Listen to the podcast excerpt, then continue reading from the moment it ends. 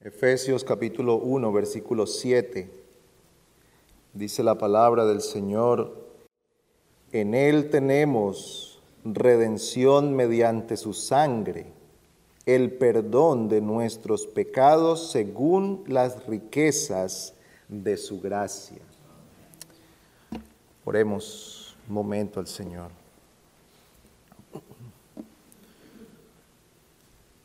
Oh Padre bondadoso, al meditar en la gracia que tú has derramado sobre nosotros, nuestras palabras realmente son cortas para expresar la gratitud que hay en nuestro corazón al haber sido beneficiados por tu misericordia. Tu pueblo hoy se congrega para adorarte. Recibe la adoración que se ha ofrecido delante de ti no lo hacemos confiando en nuestras justicias, sino en la justicia de nuestro Redentor. En Él nos acercamos delante de ti y creemos que tú nos recibes y que la adoración ofrecida desde este lugar te es un olor grato. Ahora suplicamos delante de ti que nos visites también, que ministres nuestros corazones para escuchar meditar en tu palabra y aplicarla a nuestros corazones? Es ella tu palabra y solo tú la, das a conocer a los hombres. Ven, Señor, y envía tu Espíritu para que Él traiga su luz a nuestras conciencias, a nuestro entendimiento. Te suplicamos esto en el amado. Amén. Es la gracia de Dios la que nos ha concedido el Señor de manera gratuita, la que nos ha conducido a ser aceptados en Cristo. El versículo 6 de este mismo capítulo dice, para alabanza de la gloria de su gracia, que gratuitamente ha impartido sobre nosotros en el amado. Dice que es en el amado, el Señor Jesucristo. Él ha derramado sobre nosotros la bondad de Dios. Cristo, hecho hombre, ha venido para concedernos la bendición que Dios estableció desde antes de la fundación del mundo para el pueblo que había escogido para él. Y es por medio de Cristo que nosotros ahora pertenecemos a Dios. Es a través de Cristo que somos hechos uno y un cuerpo del cual Cristo mismo es la cabeza y a través del cual somos aceptados delante de Dios. El Padre ahora nos ama porque estamos unidos al amado. El amor de Dios sobre su pueblo es dado para ellos porque han sido unidos a su Hijo, al amado, al cual el Señor cuando salió de las aguas bautismales dijo, este es mi Hijo amado en quien tengo complacencia. Así que cada persona que desea ser amada por Dios y cada persona que es amada hoy por Dios, lo es solamente porque está unido a Cristo. Y si usted no es hoy creyente, necesita venir a Cristo por medio de la fe para que a través de la fe, unido a Cristo, también sea amado por Dios. El concepto entonces del amor y de la gracia bendita del Señor es expresada por el apóstol en este versículo 7 por la palabra redención.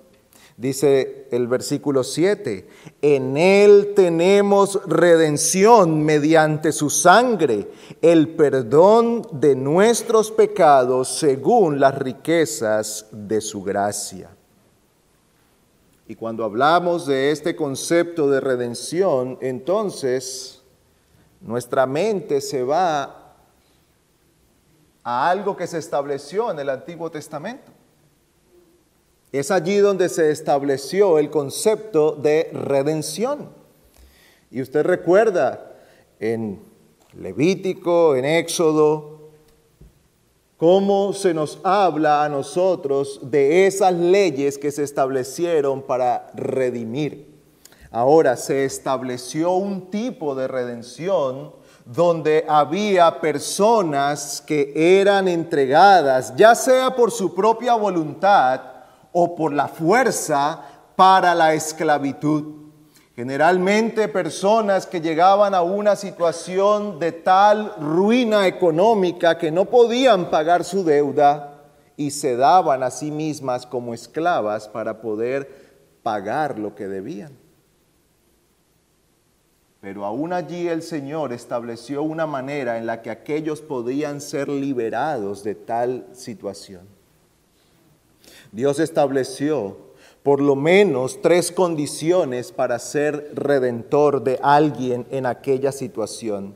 En primer lugar, este redentor debía tener un vínculo familiar con aquella persona.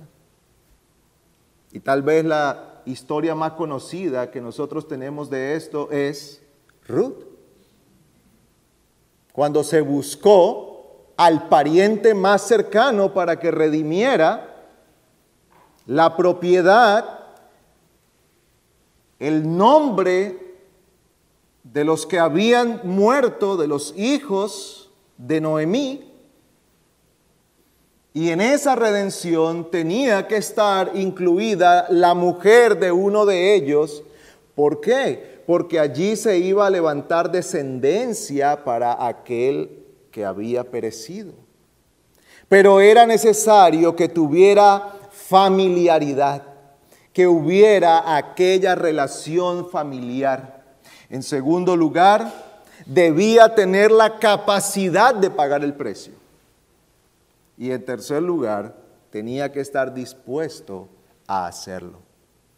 Usted recuerda que en esa historia encuentran a un pariente que cuando le dicen que tenía que redimir no solo la tierra, sino a Ruth y levantar descendencia para el marido muerto, dijo, yo no, yo no entro ahí.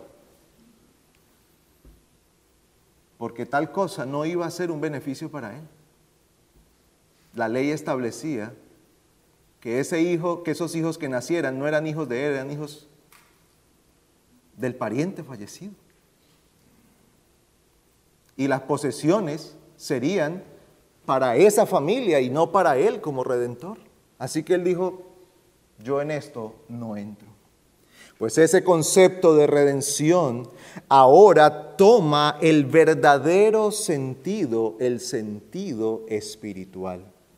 Y este capítulo o este versículo nos enseña a nosotros acerca de Cristo como redentor. Dice, en Él tenemos redención mediante su sangre. Ahora, lo primero que nosotros entonces tomamos de este texto es la necesidad de redención. Como ya hemos dicho, si se hablaba de, redención era porque había tal situación de necesidad. Si nosotros hubiésemos estado en aquel tiempo y se nos hablara de la necesidad de ser redimidos, eso establecía inmediatamente una situación de esclavitud para el que se encontraba en la necesidad de redención. Así que cuando el apóstol nos dice aquí que el Señor Jesús nos ha redimido mediante su sangre, lo primero que se establece es la condición de esclavitud del hombre. La condición en la cual se encuentra el hombre. Así que consideremos por un momento la necesidad de redención que nosotros inferimos de este pasaje. El Redentor en su generosidad y gracia nos ha hecho aceptos El amado nos ha hecho aceptos, personas que son descritas en el versículo 1 como los santos y fieles en Cristo. Así se describe en el versículo 1. Pablo dice a los santos que están en Éfeso y que son fieles en Cristo Jesús. Así describe el apóstol Pablo a los creyentes. Sin embargo, esa no ha sido la condición del creyente toda su vida. La realidad del creyente se describe en este mismo libro o en esta misma carta. En el capítulo 2, por ejemplo, el apóstol empieza describiendo a sus lectores. Él mismo se incluye allí, versículo 1.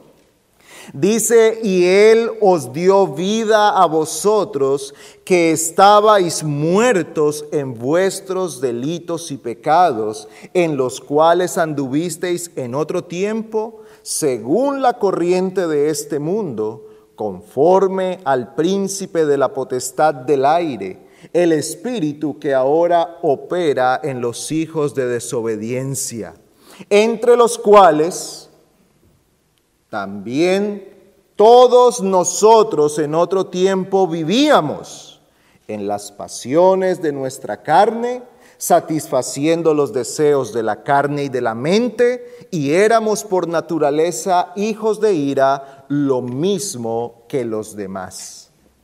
Pablo describe aquí la condición del hombre sin Cristo. Y esta descripción no se limita a personas de las que nosotros hoy pudiéramos decir, oh, su vida es tan mala y su crueldad es tan evidente que por supuesto que esto le describe. No, esta es la descripción de todo hombre que nace en esta tierra. Eso le describe a usted y me describe a mí. Por eso Pablo empieza diciendo, entre los cuales anduvisteis en otro tiempo. Pablo está diciéndole a estos, a los que ha llamado santos y fieles, que ellos se encontraban en una condición de esclavitud. La esclavitud en el peor sentido de la palabra no una esclavitud financiera, no una esclavitud de cadenas y grilletes físicos en un campo de concentración. La esclavitud del alma al pecado, bajo el dominio de Satanás condenado a la ira justa de Dios. Ese es el peor sentido de esclavitud del que nosotros pudiéramos pensar para nuestra vida. No hay peor forma de esclavitud, con todo lo horrible que es la esclavitud con todo lo triste que es ser llevado a un lugar donde se padecen abusos, maltratos, trabajos forzados y solo queda esperar la muerte, eso es un cuadro lamentable de la vida para alguien. Pero hay algo peor en lo cual se encuentra todo hombre todo hombre que ha nacido en este mundo y que está sin Cristo es un esclavo del pecado. El apóstol, inspirado por el Espíritu Santo, lo describe aquí como uno que está muerto en delitos y pecados, que sigue la corriente del mundo conforme al diablo esa es la condición del hombre. Uno que sigue las pasiones de su carne, que satisface los deseos de la carne y de la mente y por lo tanto es uno que es un hijo de la ira. ¿Qué significa esto? Uno que solo le queda la expectativa del juicio de Dios. Esa es la esperanza del hombre sin Cristo. Por supuesto que eso no es esperanza en lo que nosotros definimos como esperanza, ¿verdad? Pero es que eso es todo lo que le espera al hombre sin Cristo. Juicio. Muchas personas dicen, yo quiero morirme para no sufrir más. Lo que no saben es que cuando crucen la puerta de la muerte, entrarán entonces en lo que es sufrir.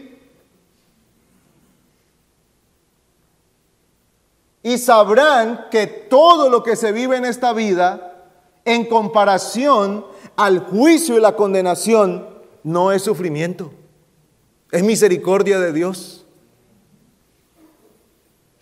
Por mucho dolor que alguien soporte, por mucha necesidad que alguien pase, por muy grande que sea la aflicción que, que alguien vive, no se puede comparar con los padecimientos que vendrán por causa del juicio y la ira de Dios. ¿Cuál es la condición del hombre? Dice el apóstol, hombres siguiendo la corriente de este mundo, conforme a los pensamientos de su carne y siguiendo su propio corazón. Dice el apóstol, satisfaciendo los deseos de la mente. ¿No le parece esto a lo que se predica en nuestros días? Sigue tu corazón. Haz lo que tu corazón quiere. Si te gusta, hazlo. Si te hace feliz, hazlo. Si te satisface, hazlo. No importa lo que otro diga te da paz, hazlo. Y el mundo promueve esto como algo bueno y la Biblia lo condena como algo pecaminoso. Porque mientras nosotros no estemos sometidos a la voluntad de Dios, estaremos en contra de la voluntad de Dios, siendo hijos de ira, esclavos, esclavos del pecado. El mismo apóstol en el capítulo 4 nos recuerda también esto de la condición del hombre, versículo 17 y 18. Esto digo pues y afirmo juntamente con el Señor, que ya no andéis así como andan también los gentiles en la vanidad de su mente entenebrecidos en su entendimiento, excluidos de la vida de Dios por causa de la ignorancia que hay en ellos por la dureza de su corazón. Y ellos, habiendo llegado a ser insensibles, se entregaron a la sensualidad para cometer con avidez toda clase de impurezas. Esta es la descripción del hombre sin Cristo. No importa cuánto se diga que esta es la vida de libertad, en realidad no hay tal libertad, es esclavitud. Quien solo puede hacer el mal no es libre, es esclavo. Sí, sus decisiones son libres pero su voluntad es esclava. Su corazón es esclavo. Claro que toma la decisión libre. Claro que nadie lo obliga a cometer el mal. Por supuesto que es libre porque comete todos sus pecados con plena libertad y con total satisfacción. Pero no es libre porque el pecado tiene dominio sobre su vida porque el pecado controla sus pensamientos, su entendimiento y su voluntad, de tal modo que el pecado pone un lente sobre él que lo hace ver al propio pecado como algo bueno. Y al ver el pecado como algo bueno, su voluntad se inclina libremente hacia eso. Y con total libertad se entrega al mal. No hay entonces verdadera libertad allí. El hombre sin Cristo, su corazón está gobernado por el pecado Dice que su entendimiento está entenebrecido, en tinieblas, apartado de Dios. ¿Y qué causa esto? La ignorancia, pero no una ignorancia inocente. Es una ignorancia que viene por causa de la dureza del corazón. Hay cosas que usted y yo ignoramos de las cuales no somos culpables. Ignoramos porque no las hemos podido aprender, porque no hemos tenido tal vez la oportunidad o la capacidad. Tal vez usted y yo no sabemos hacer volar un cohete espacial. Ignoramos tal cosa. Hay muchas lenguas y muchos idiomas en este planeta que usted y yo ignoramos. Pero eso no es pecado. Ah, pero cuando el hombre se niega a conocer a Dios, quien debe ser conocido, su ignorancia no viene por falta de revelación de Dios, ni por falta de responsabilidad de conocerle, sino por dureza del corazón. y en el lugar donde nosotros vivimos, la culpa es mayor, porque el Señor nos ha permitido a nosotros tener la escritura. Tenemos la libertad de oír la palabra de Dios. En nuestras casas hay Biblias, más Biblias que personas, en la mayoría de nuestras casas. Nuestros hijos tienen acceso a la Biblia en un libro, en un teléfono, los sermones, las predicaciones, los devocionales familiares. Tenemos acceso al conocimiento de la verdad de una manera sorprendente para estos días. Si alguien permanece ignorante de las cosas de Dios, no es por falta de conocimiento, sino por falta de disposición, por enemistad contra Dios. Dice el apóstol, por la dureza de su corazón. Y ellos, habiendo llegado a ser insensibles, se entregaron a la sensualidad. Y nosotros hemos limitado el significado de la palabra sensualidad solamente a los asuntos de coqueteo y de sexualidad, pero no, la sensualidad tiene que ver con entregarse a los deseos de los sentidos. Aquel que vive por los sentidos, lo que ve, lo que oye, lo que siente, eso es lo que mueve su vida.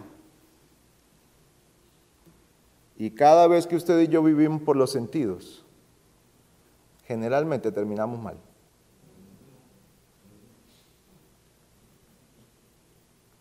porque por los sentidos va al corazón y del corazón sale todo lo malo. Para cometer con avidez. ¿Y qué significa esa palabra? Con afán, con un deseo desbordado.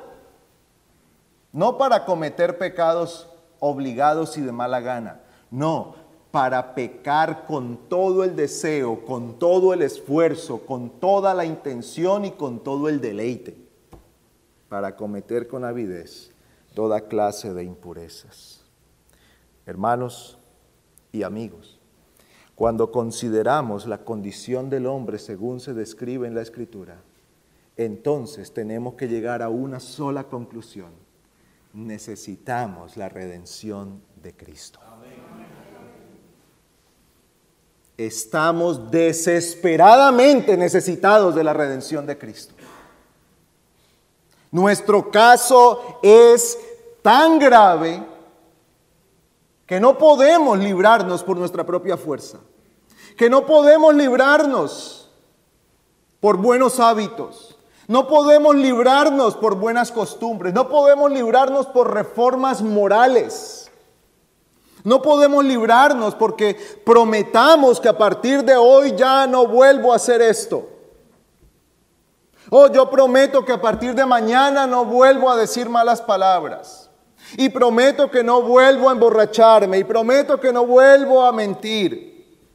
No importa cuántas promesas y con cuánta capacidad y esfuerzo las cumplamos,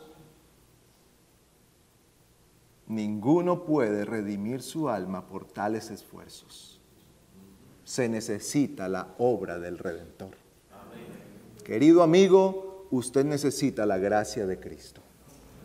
Usted necesita que Cristo Jesús venga y lo redima, pague el precio necesario para su libertad. Y esto nos conduce entonces a considerar en segundo lugar el precio de la redención. ¿Cuál es el precio de la redención? Mire lo que dice el apóstol.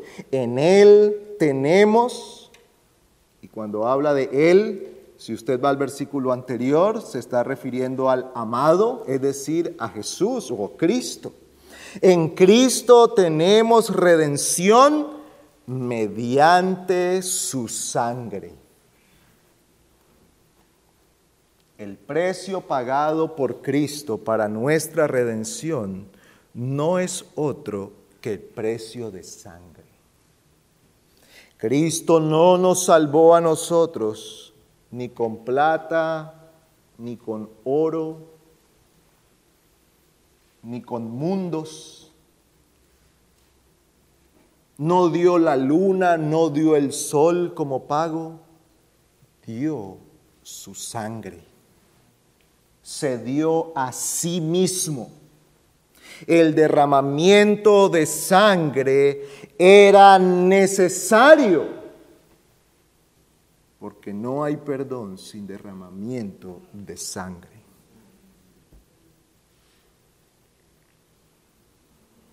Aquel juicio y aquella condenación merecida por los hombres es llevada por Cristo en la cruz de tal modo que al derramar su sangre, y esa es una manera de referirse a la muerte de Cristo, de tal modo que al morir Cristo, el precio fue pagado por completo. Usted y yo, todos los que estamos aquí que hemos creído en Cristo, hemos sido comprados a precio de sangre.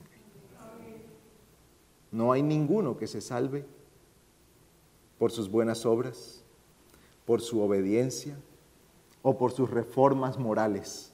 Todos los que son salvos han sido salvos por el precio de la sangre de Cristo. En el Antiguo Testamento se estableció un sistema de sacrificios que tipificaban el sacrificio de Cristo. Esos animales, dice el autor de Hebreos, no podían quitar el pecado. No. Ellos no quitaban el pecado, pero apuntaban al sacrificio que iba a quitar el pecado del mundo. Apuntaban a Cristo, señalaban a Cristo. Y cuando una persona piadosa del pueblo de Israel sacrificaba el animal poniendo su confianza en la promesa de Cristo, obedecía sacrificando aquel animal, pero no ponía su confianza en el animal, sino en la promesa que Dios había hecho que él iba a redimir y que él enviaría un día al redentor. Pues hermanos, aquel redentor ya ha venido. Aquel cordero de Dios ya ha sido sacrificado. Y dice la escritura que él derramó su sangre para el perdón de nuestros pecados. Somos santificados mediante la ofrenda del cuerpo de Jesucristo hecha una vez para siempre, dice Hebreos 10:10. Él se dio a sí mismo por nosotros ofrenda y sacrificio a Dios en olor fragante. Efesios 5:2. El Salvador mismo dijo que su sangre era derramada por muchos para remisión de pecados. Mateo 26, 28.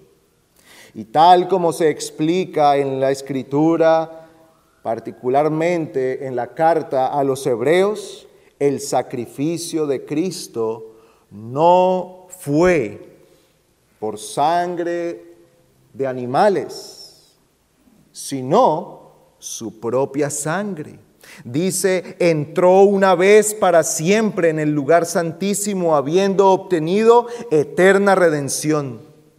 Porque si la sangre de los toros y de los machos cabríos y las cenizas de la becerra rociada a los inmundos santifican para la purificación de la carne, ¿Cuánto más la sangre de Cristo, el cual, mediante el Espíritu Eterno, se ofreció a sí mismo sin mancha a Dios, limpiará vuestras conciencias de obras muertas para que sirváis al Dios vivo? Esto es Hebreos 9, del 12 al 14. Dice el autor que Cristo se ofreció una vez para siempre y Él se ofreció para limpiarnos.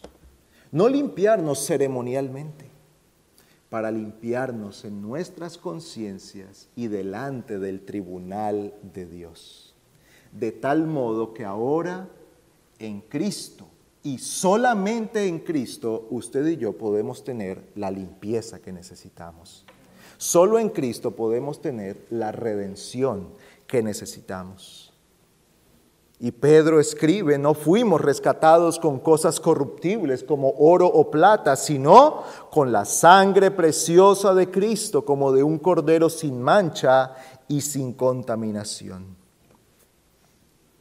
La redención que es en Cristo Jesús es por medio de su sangre.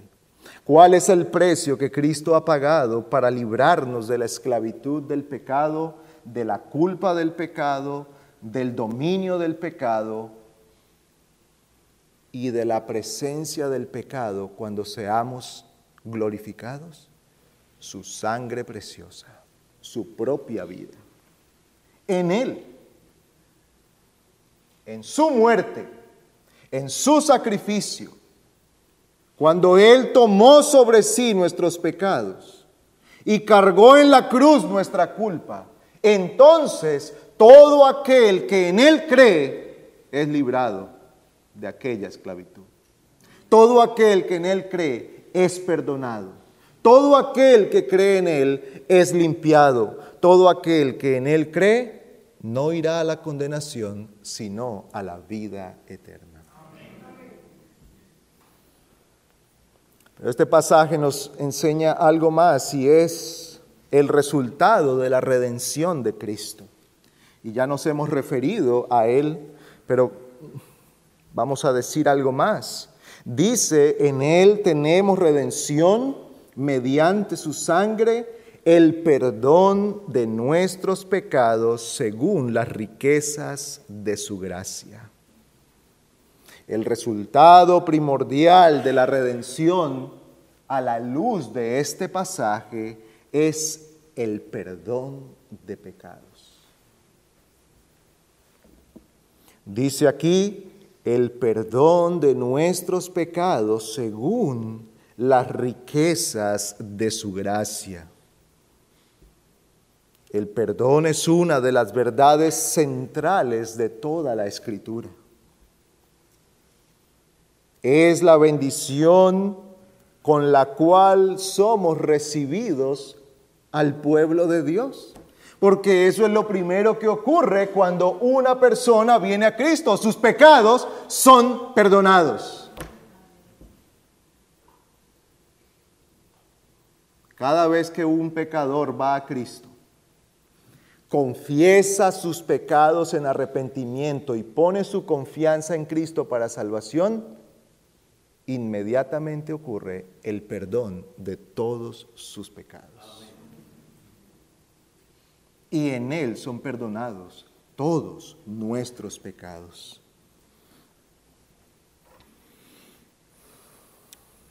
Uno de los días más solemnes para el pueblo de Israel era el día de la expiación.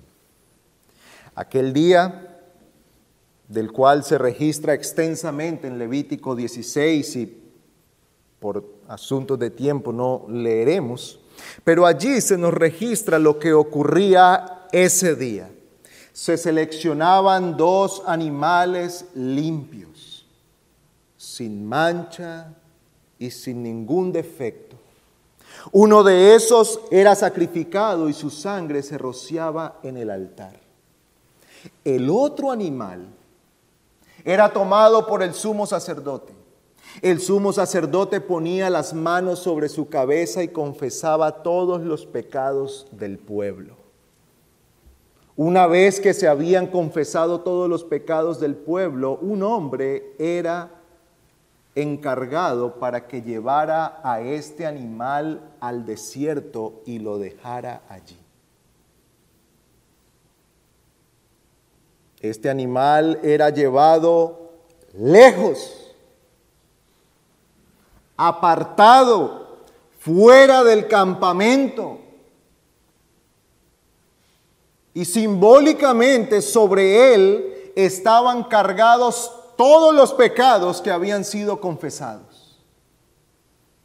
Y de esa manera, cuando ese animal se perdía y perecía en el desierto, entonces los pecados del pueblo eran expiados. Esta realidad no quitaba los pecados de la nación, pero ilustraban lo que Dios haría un día en la persona de su Hijo Jesucristo. De hecho, la palabra perdón tiene un énfasis marcado en enviar lejos, en poner fuera.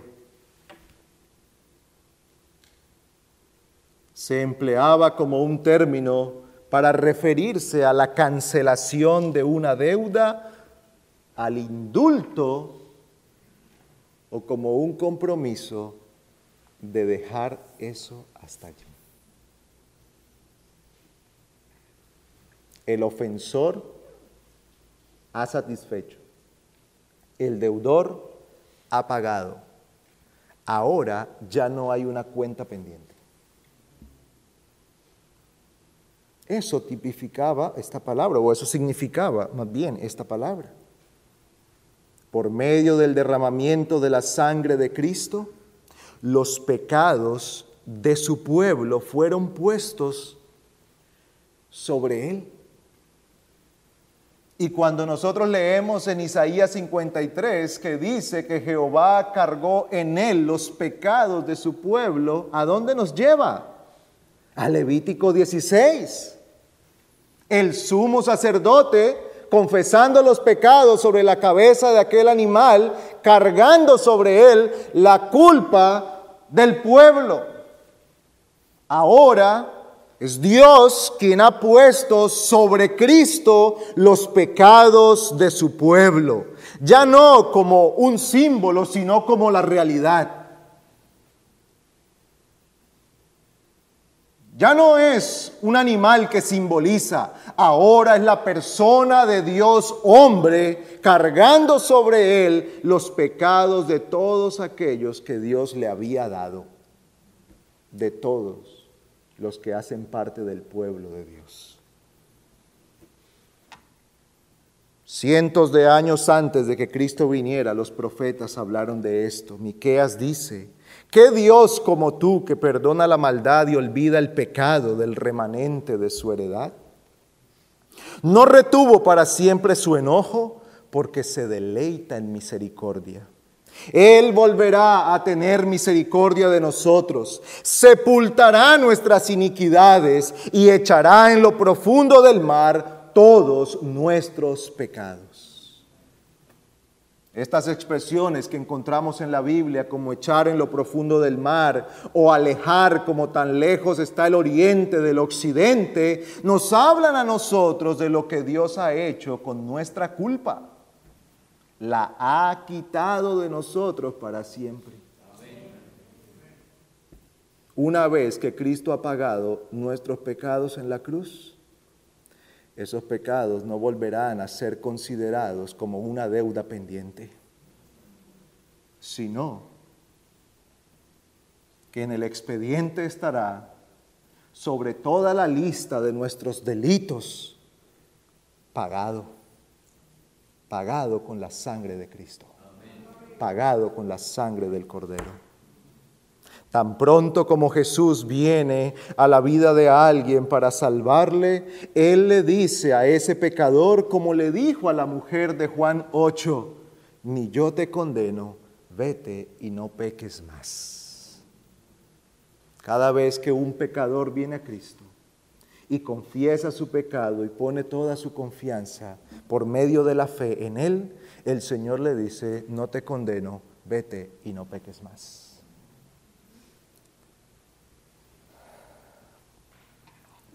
Amigo, el perdón de Jesucristo tal como usted ha escuchado es en primer lugar algo inmerecido. Ninguno de nosotros puede decir que merece el perdón de Dios. Nadie podrá llegar delante de la presencia del Señor para decirle, Señor, yo he sido un malo no tan malo que merece el, el perdón tuyo. No, no. Si Dios otorga perdón es por gracia que es la gracia, el favor inmerecido que Dios da a los pecadores. Cuando hablamos de gracia, no solamente hablamos de algo que es gratis, hablamos de algo que es contrario a lo que aquel que recibe merece. ¿Qué merece el pecador? Juicio y condenación. ¿Qué merece el que ha cometido un delito? Una pena. Merece la pena merece la cárcel, merece la muerte. ¿Qué otorga Dios en Cristo?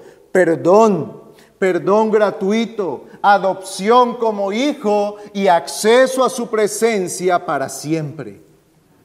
Vivir con Él para siempre. Ahora, ¿cómo usted puede acceder a tal cosa? Tal vez usted está allí y está diciendo, yo soy tan malo y estoy tan cargado de pecados que yo creo que esto no es para gente tan mala como yo. Pues querido amigo, le tengo la mejor de todas las noticias que usted podrá escuchar. Cristo Jesús perdona al peor de los pecadores.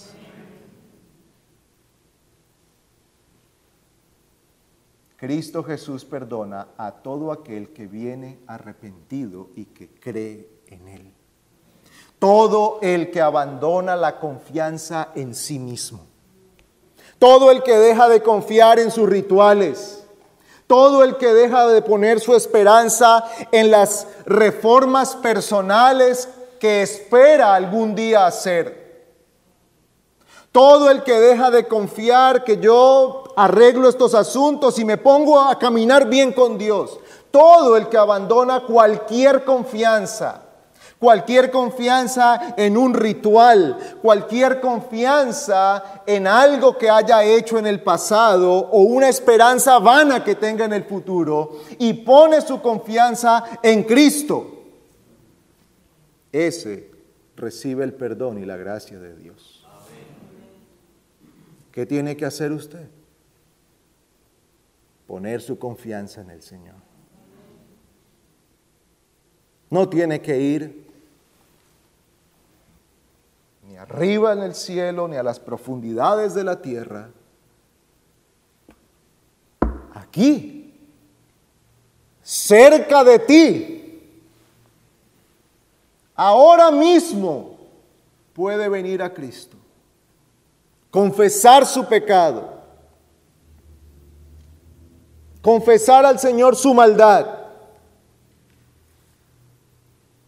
pedirle perdón por haber quebrantado su ley y por deshonrar su nombre y depositar toda su confianza en Cristo. Ten misericordia de mí, que soy pecador, dijo el publicano. Ten misericordia de mí. ¿Y qué dice el Señor Jesucristo? Ese descendió a su casa justificado, declarado justo. Niños no tienen que esperar a ser adultos, pueden creer siendo niños. ¿Es usted alguien mayor? ¿Es un anciano? También hay esperanza para usted. Si usted está hoy oyendo aquí, entonces el Señor todavía lo está tratando con gracia y le está dando esperanza. Crea en Cristo. ¿Tiene usted una alta educación universitaria? Entonces usted es alguien para creer en Cristo. Pero tal vez usted diga, yo ni siquiera sé leer o escribir. También puede puede creer en Cristo. Cristo es para todos los pecadores, para todo el que cree y se arrepiente.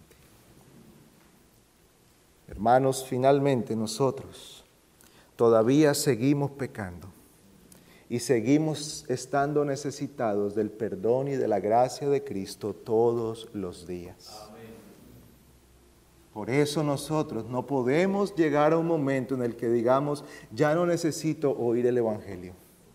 Porque usted y yo necesitamos predicarnos el Evangelio todos los días. Todos los días somos tentados y muchas veces caemos.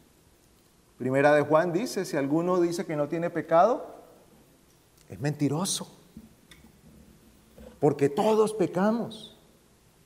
Por eso usted también necesita venir una y otra vez a la cruz de Cristo, a pedir perdón y a buscar la misericordia de Dios. Esto no significa que usted cada vez que peca pierde su salvación. No. Una vez que el Señor le ha salvado, usted es de Cristo para siempre. Pero ciertamente que nuestros pecados todavía siguen siendo pecado delante del Señor. Todavía siguen ofendiendo a Dios todavía la ley de Dios sigue siendo quebrantada por nuestras maldades. De hecho, nuestro pecado tiene terribles efectos en nuestra vida. Nos roban la paz, nos quitan el gozo, se convierten en un gran obstáculo para nuestro crecimiento espiritual y nos incapacitan para servir en el reino de Dios. Por eso usted y yo no podemos dejar pasar el tiempo cuando hemos pecado. Si hemos pecado, tenemos abogado en Cristo. Y si confesamos nuestros pecados, Él es fiel y justo para perdonarnos de todas nuestras maldades. Cristo Jesús vino para hacernos libres, libres del pecado, de la culpa del pecado del dominio del pecado en nuestras vidas. Y un día seremos libres del pecado para siempre. Cristo nos ha redimido para que ya no seamos condenados, pero no solamente para que nos quedemos en la condición de no condenado, sino para ser otra vez conformados a la imagen perfecta de Dios, a la imagen de Cristo. Nuestra redención será completa cuando seamos conformados completamente a la imagen de Cristo. Para eso Cristo pagó con su propia vida en la cruz. Que la gracia del Señor nos aliente todos los días a venir a Cristo cuando hemos pecado, pero también como un gran incentivo para procurar una vida agradable delante del Señor. No como el esfuerzo de ganarnos nuestra salvación, sino porque entendemos para qué nos ha salvado el Señor. Nos ha salvado para que seamos como Cristo. Que el Señor nos ayude en todo esto. Oremos. Oh Padre, damos gracias a ti por proveer a tu Hijo para que pagara el precio de nuestra redención. Y esto es maravilloso al saber que no merecíamos que tú hicieras tal cosa por nosotros, pero por tu bondad y por tu gran amor has querido redimirnos en el amado. Oramos por nuestros amigos, familiares que están aquí y que han oído tu palabra. Trata con ellos, con sus conciencias y condúcelos al conocimiento de Cristo. Que se vuelvan arrepentidos de sus pecados y depositando toda su confianza en el Salvador. Y ven sobre nosotros y ayúdanos todos los días para perseverar recordando que hemos sido comprados a precio de sangre para vivir para tu gloria. Concédenos esto que te pedimos y mucho más según la abundancia de tu misericordia. Oramos en el nombre de Cristo, cabeza de la iglesia y Salvador nuestro. Amén.